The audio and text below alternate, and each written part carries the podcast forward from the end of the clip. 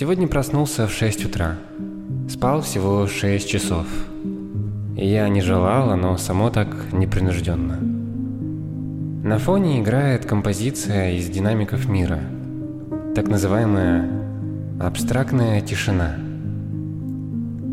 Мне вновь предстоит пищевая пауза 4 часа. Я так постепенно ввожу себя к привычке сухого голодания. Одного-двух дней в неделю. Пища становится все более аскетичной, а лишнее медленно слетает. Привычки ярче трансформируются. Становлюсь более явным наблюдателем пролетающих мыслей. Концентрация заметно усиливается, проще входить в поток. Голову реже терзают отравляющие мысли. Есть основное намерение – очистить дух и тело. В теле должна циркулировать чистая кровь, а мозг улавливать благотворные мысли.